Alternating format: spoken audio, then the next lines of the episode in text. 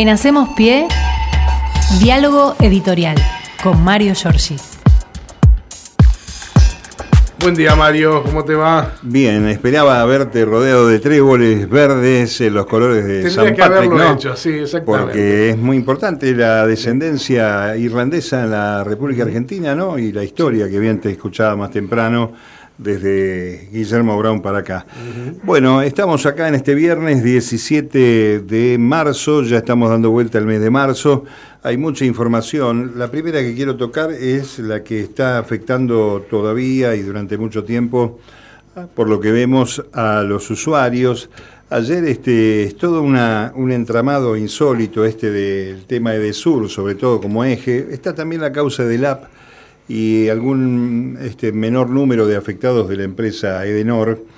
En Edesur yo creo que hay que hacer una investigación, yo diría hasta policial, a ver qué es lo que sucede dentro de esa empresa, porque la italiana Enel, que es la que está vendiendo, le cedió ya parte a Nicky Caputo, el amigo del alma, y hay una reducción del servicio tercerizado y precarizado de las asistencias, de las cuadrillas. En la Ciudad de Buenos Aires eh, funcionan para 3 millones de ciudadanos 11 cuadrillas y durante la noche y la madrugada el número se reduce a 4. Eh, dicen que es por esta situación de tránsito empresarial, pero lo cierto es que cuando uno habla con los compañeros, con la información que uno tiene, por ejemplo, las cuadrillas, me decía acá un colega, eh, trabajan desde las 18 en adelante mejor porque tienen una eh, remuneración doble o reforzada, entonces como de día no cobran eso, este, eh, por lo menos demoran, salvo que haya una emergencia brava. Lo más dramático de esto es que eh, yo creo que hay resortes desde el Poder Ejecutivo para mandar un DNU y reestatizar esta compañía sin discutir nada más. Claro. Eh, claro que eso se marca en las antípodas de la forma de gestión que tiene el presidente de la Nación, al que obviamente no le va a, este, no le va a ocurrir, ¿no? La decisión esta, por lo menos hasta, Es, hasta como, el día es de hoy, demasiado ¿no? moderado para algunas cosas. Pero eh, ayer este, fue increpado Larreta mientras estaba haciendo un curro de sobres con Bonelli y este, los vecinos... En un bar fue En un bar, sí, sí. en un bar. Este, sí, eh, porque esta historia de que vos estás caminando por la calle, sos un ciudadano que no te pasa nada porque estás haciendo una gestión extraordinaria en la ciudad de Buenos Aires, bueno, llega un momento que los sectores del sur de la ciudad, los más este, complicados desde el punto de vista económico, son los que más están sufriendo. Eh, parece un karma, ¿no? De, este escenario complicado. Pero el colofón, la noticia del día con relación al tema de Sur y la denuncia que el gobierno nacional presentó, es que cayó en el juzgado número 11, el juzgado número 11 federal de Comodoro Pi, que en su momento supo ostentar Claudio Bonadío y hoy está en manos de Julián Ercolini. Ah, Bueno, así que son todos Atentos. apellidos que conocemos. sí. Atentos sí, sí. Este, a todos los usuarios de Desur, vayan este, comprando velas. Claro, sí, Porque obviamente. La verdad que No va a pasar este, nada. parece joda, ¿no? Sí, este parece país joda, parece eh, en realidad es gravísimo porque uno tiene que creer que este, el doctor Ercolini va a tomar eh, la defensa de los intereses de los usuarios y consumidores, que en este caso es representado por el gobierno nacional responsable de la concesión, a su vez de la compañía privada. Vamos a ver qué sucede con esto, porque además está este, direccionada contra el plantel que conduce de Sur, eh, por abandono de persona, por administración fraudulenta, bueno, lo que dice la denuncia. Vamos a ver qué dice la justicia, porque eh, es el caso típico de un fenómeno que viene del campo privado, de los socios de este sector del Poder Judicial, que mm, eh, puede llegar a tener 400 este, cautelares, 300 intervenciones, la lentitud misma del proceso de investigación, a diferencia de lo que sucede con otros casos, como el de Marijuán, eh, eximiendo a Sebastián Ramos, Sí. al juez que dijo que no conocía a Marcelo de Alessandro, una denuncia por falso testimonio y dijo, no, es irrelevante esto, los chats. Eh, hubo épocas en que los chats en el macrismo, los que aparecían, los que tiraba Oliveto, Elisa Carrió, Sí. o que Majul encontraba en los árboles, Claro. eran todos legítimos, Y eran servían todos para serios, mandar ¿no? preso a los peronistas. Por supuesto, eso es así. Ahora la cosa cambió, ahora los chats son de otra magnitud. Claro. Pero, eh, digamos, no dejamos de ver muestras de este, irregularidades manifiestas siempre desde el mismo sector. Como el caso de Lucas González, para él era una cosa más trágica, más dolorosa, eh, a lo que los medios no le están dando la misma importancia que le dieron con eh, el tema de los rugby de asesinos allí en Villa Gesell. Y mm, los tres policías, son 14, los tres policías responsables directos del crimen y los 11 que encubrieron dijeron que actuaron en defensa propia. Atento a que es lo que se pregunta respecto de qué cosa la defensa Claro, propia, ¿defensa porque qué? estaban de civil, preparados para un allanamiento, no sé en qué este, acción de la justicia, y se encontraron disparándole a este auto y causándole la muerte a este pobre pibe, ¿no? Ah, En un rato este, vamos a hablar con Carmen Verdú de Correpi porque salió el informe Claro, anual hoy. y también claro le- eh, eh, eh, fue alguien que se interesó mucho muchísimo en este caso que según decía Carmen la última vez que hablamos con ella el año pasado que de no haber sido un pibe que jugaba en Barraca Central cuyo presidente hoy está al frente de la AFA esto este, lo pagaba la noche ¿eh? no, se, no se iba a difundir Sí, eh, sí, así es. Bueno, pero además hay una cuestión de portación de cara o color de piel, Exacto. de la que parece mentira, porque vos, Sí. este, lo digo esto con muchísimo respeto, lo que voy a decir, vos cotejás a uno de estos chicos que por portación de cara, gorrita, buzo, lo que sea, con un policía de la Ciudad de Buenos Aires, y no hay mucha diferencia, si querés, desde el punto de vista de la estigmatización racial. Es decir, son gente de origen relativamente humilde, clase media, media baja en el peor de los casos, o pobres. Eh, y sin embargo hay una concepción, un concepto este, ideológico eh, trasladado a estos uniformados, donde vos te tenés que poner del lado de los rubios de ojos celestes, Claro. que son los que se supone este, los buenos de estas películas, y desgraciadamente los pobres, sus propios pares, lo terminan pagando eh, muy caro. Bueno, hicimos una voltereta por el tema judicial, Edesur en manos de Ercolini, que Dios nos ayude, digamos, a los usuarios de Edesur. Y mm, este, mientras tanto, el eh, titular del ENRE, Walter Martelo, envió ya todo el informe al Congreso de la Nación, también un Congreso que recordemos está atado de manos por la decisión de la oposición de no sesionar hasta que se levante el tema del juicio político. También esto es este, un dato a tener en cuenta. Están diciendo que por culpa de la vicepresidenta de la Nación eh, no está funcionando el Senado. El Senado este, tuvo una decisión con Carlos Snopek, un grupo de cuatro eh, miembros del Frente de Todos, armó un frente aparte con la mujer de Schiaretti, Vigo, pero el fenómeno es que estamos mirando únicamente diputados, pero Juntos por el Cambio, tanto en diputados como en el Senado, decidió no sesionar Exacto. hasta que no se levante el juicio político. Claro. Es decir, eh, se mezcla tanto todo que llega uno a un momento de no entender nada y también de poder comunicar bien a las audiencias lo que está pasando en materia este, política en la República Argentina. Por supuesto que estamos esperando algunas medidas de la economía. Eh, hay quienes ya están señalando que no le va bien a Sergio Massa. Este, la verdad que chocolate por la noticia de mi abuela. En los dos primeros meses del año eh, ya nos comimos eh, la quinta parte del cálculo Sí. inflacionario. Esto ya supera el 75%, por lo menos si no hay novedades, y tendría que tener la Argentina una inflación del 3,5% todos los meses para alcanzar la meta esa del 60%. Hoy verdaderamente un imposible.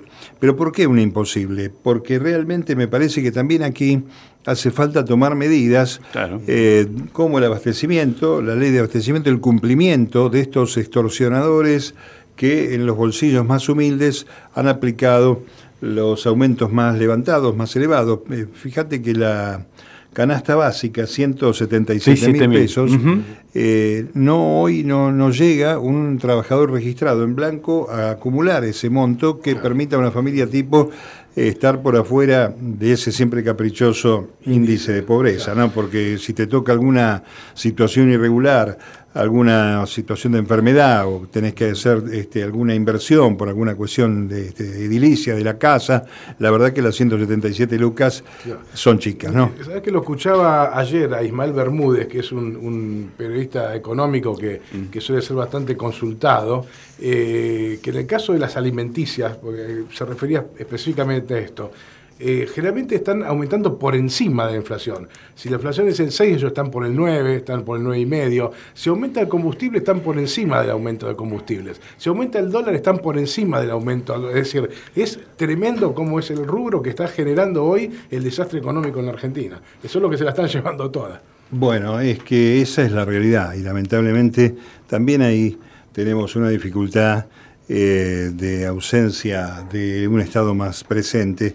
Eh, mirá qué cosa curiosa, ¿no? Cuando en los años 90 la porquería era el Estado, había que achicarlo, este, achicar el Estado es agrandar la nación, se escuchaban esas frases, Bernardo Neustadt este, manejando estas cosas, Menem, Drom y compañía. Hoy este, todavía hay un fenómeno cultural que hace que la gente responsabilice al Estado frente al fracaso de Desur. Eh, y sigue siendo el Estado, pero no, no nos agarramos contra los sectores empresarios, ¿no? Lo digo esto por el tema de las alimenticias también, no nos agarramos con, ellos. La culpa la, tiene siempre el Estado.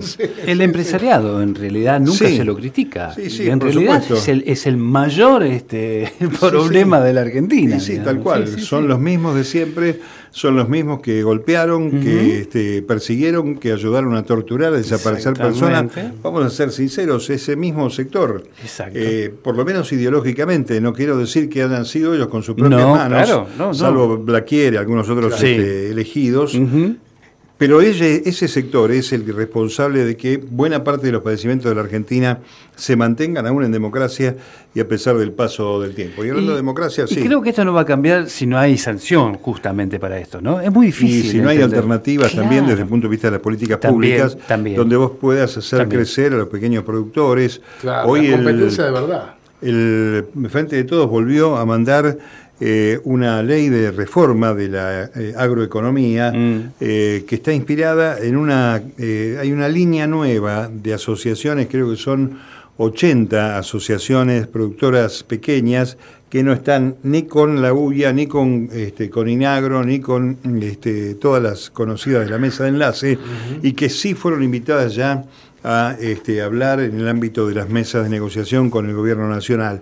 Es muy importante esto, por supuesto, junto por el cambio está en contra de todo esto, porque son va en contra de la rama campo, digamos, de ese espacio político.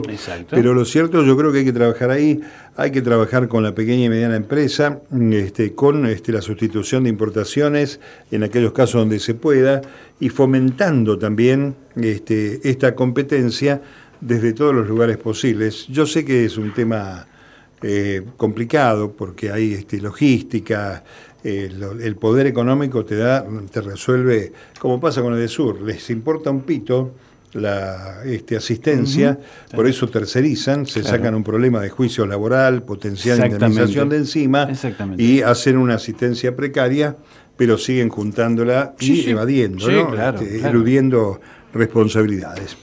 Bueno, vamos a hablar un poco del presidente de la Nación que fue intervenido ayer, finalmente está descansando en la Quinta de Olivos y si mejora su estado de salud va a viajar a República Dominicana, se hace la reunión allí de, países de Iberoamérica, eh, con lo cual no va a estar el 24 de marzo en Argentina, eh, Alberto Fernández.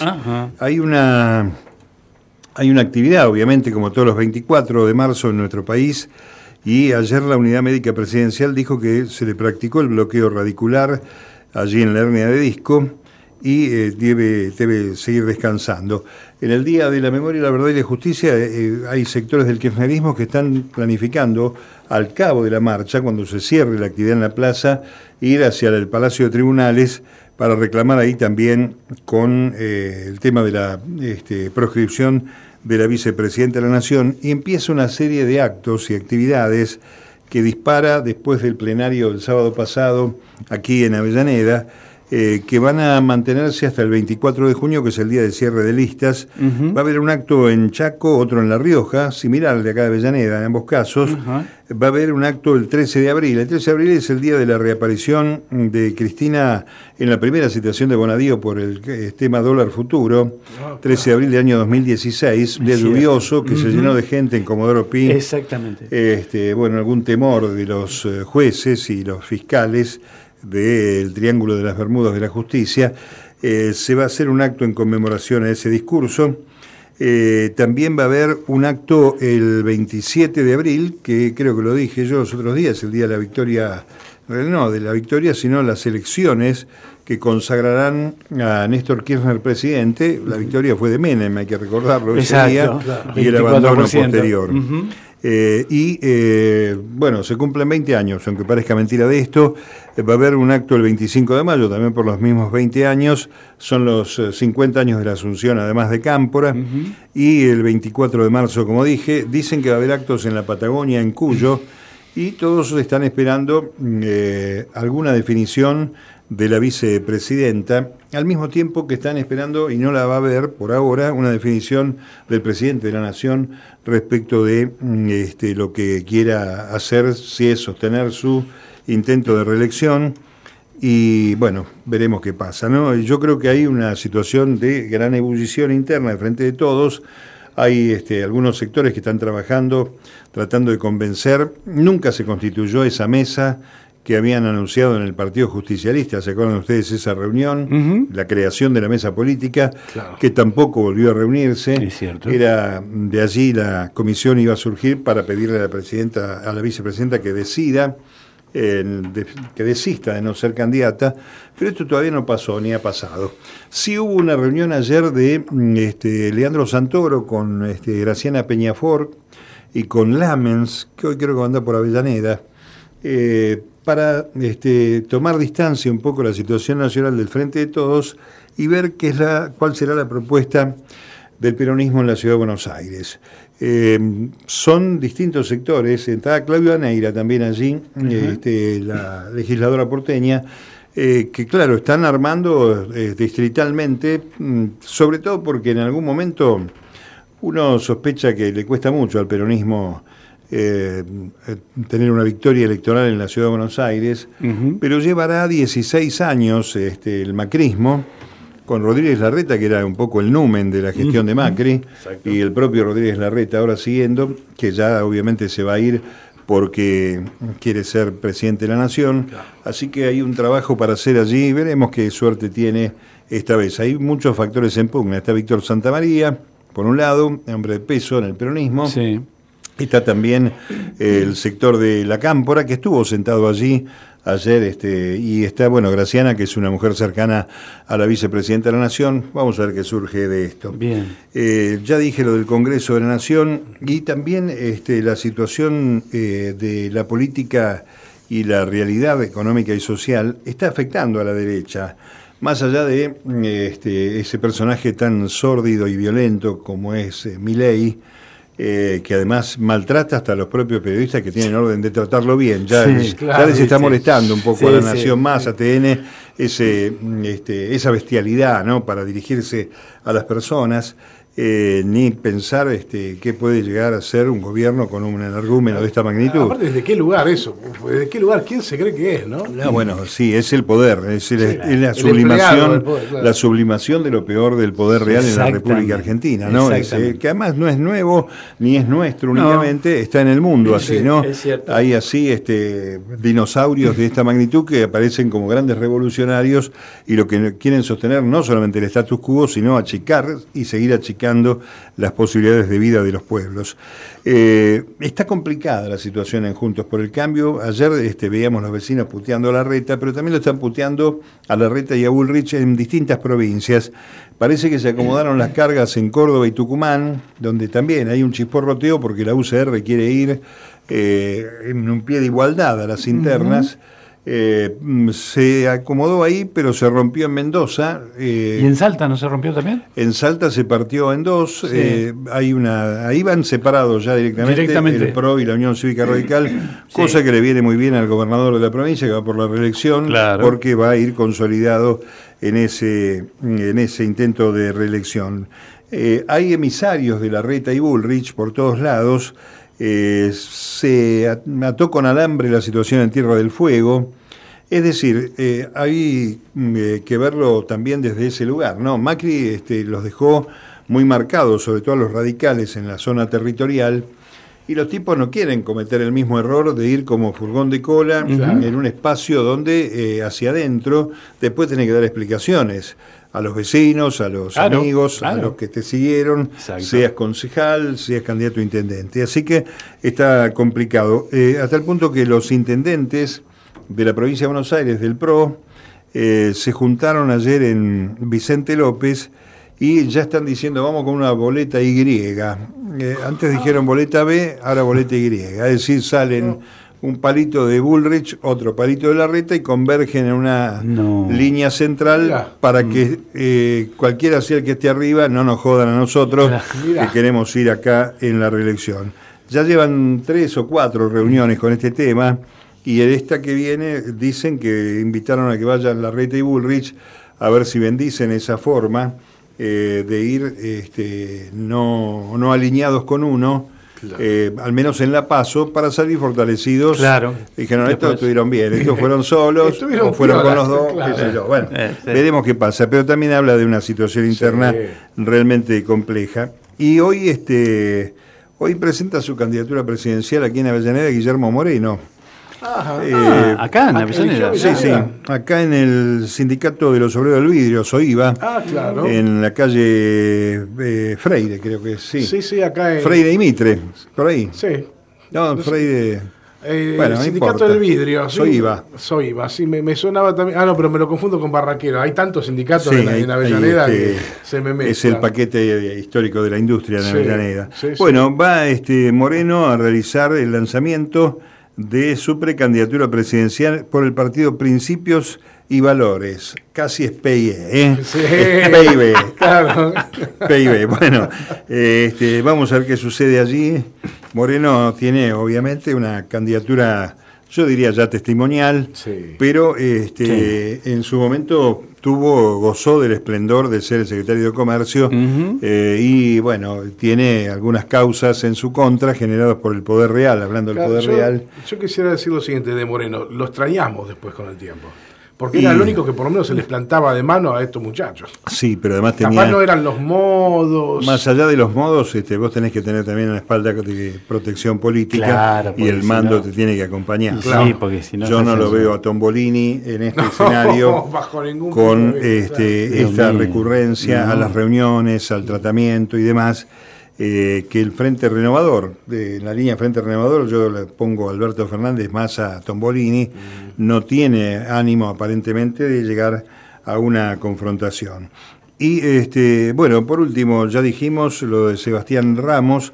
Vamos a ver qué pasa con el tema Ecuador, porque la derecha, por supuesto que piensa lo mismo que el presidente ecuatoriano Lazo, cree que la Argentina o el gobierno argentino ayudó a la ex ministra de Correa a fugarse, cuando en realidad este, lo volvemos a marcar esto, eh, la embajada eh, de Argentina en Ecuador, en Quito, está por afuera, custodiada por la policía ecuatoriana, y este, esta mujer hizo un trayecto que debió pasar por lo menos por cuatro estadios estatales de control y ninguno la paró. Es decir, ¿cuál es, el, ¿cuál es el socio de la fuga? Si salís del país haces migraciones, me imagino. Obviamente. Eh, creo que, eh, sí, por supuesto, todos los, todos los controles habidos y por haber. Eh, y este, el demás, el despacho de valijas, la entrega de un documento para corroborar que sos el que dice el pasaporte. Bueno, hay, hay este, 40.000 causas ¿no? para, para detenerla y sin embargo esta mujer, graciosamente, lo que pasa es que como fue recibida en Caracas por Oscar Laborde, es posible que esté... hay que decir que esta mujer está este, es mamá de un chico argentino. El hijo es argentino, el, ex, eh, la expareja es un eh, argentino. Y este, todo parece señalar que efectivamente hubo un conocimiento del embajador Gabriel Fuchs, pero de ahí a que te lo rajen al embajador, porque vos no pudiste pescarle a esta mujer cuando se iba, en algún momento este, tenés que haberla eh, visto subir a un avión. No, cualquiera se mete en un avión por el costado, pasando cualquier, sorteando cualquier escollo. Bueno, parece que hay una situación ahí, lo quieren citar a, Santiago Cafiero, los opositores, para que dé explicaciones a ver en qué situación está el conflicto con Ecuador. También me parece que es un poco eh, batir el parche, hacer un poco de ruido, porque la semana que viene, el 20, arranca el Foro de Derechos Humanos en la República Argentina ah, y viene Rafael Correa, es uno de los expositores. Hay que decir que, mm, este, si bien las mm, penas por corrupción en Ecuador son severísimas, no es menos cierto que el grupo que está cuestionado de Correa para abajo tiene que ver con eh, la persecución que el traidor al espacio, Lenín Moreno, inició contra su propio vicepresidente en su momento y contra eh, Correa y otros funcionarios del espacio por el cual llegó a ser presidente de la Nación. Y este Lazo, Guillermo Lazo, siguió con esa política de persecución, como pasa en toda la región con con las expresiones populares. Veremos qué pasa con este tema la semana que viene y veremos la semana que viene, antes de despedirme, qué es lo que sucede el martes en esa acción simbólica de la Comisión de Juicio Político que tiene que mm, este, esperar la indagatoria para eh, Pepín Rodríguez Simón, entre otros el ex ministro de Justicia Garabano y el senador Torello, hombres de la mesa judicial a la que se atribuye el acuerdo por el 2 por 1 por el cual salimos todos a la calle a putear a la Corte Suprema, pero también este, la postergación de la jubilación de Elena Hayton de Nolasco y también algunas causas que este, hizo que la Corte Suprema, como corresponde a su sentido de partido político afín al macrismo, mirara para otro lado. Todos los acuerdos de la mesa judicial, los jueces eh, corridos, los jueces ratificados, los jueces puestos en lugares estratégicos, eh, va a ser simbólico, ¿no? Si declaran, si van, qué dicen, para conocer en qué manos estuvo y está la justicia eh, o parte de la justicia en la República Argentina. Es todo por hoy, compañeros. Bueno, Mario, nos, reencontramos el, lunes. Nos vemos el lunes. Con todo gusto, hasta el lunes. Hasta el lunes. Podés escuchar nuestras entrevistas en Spotify. Búscanos como Radio UNDAV. Radio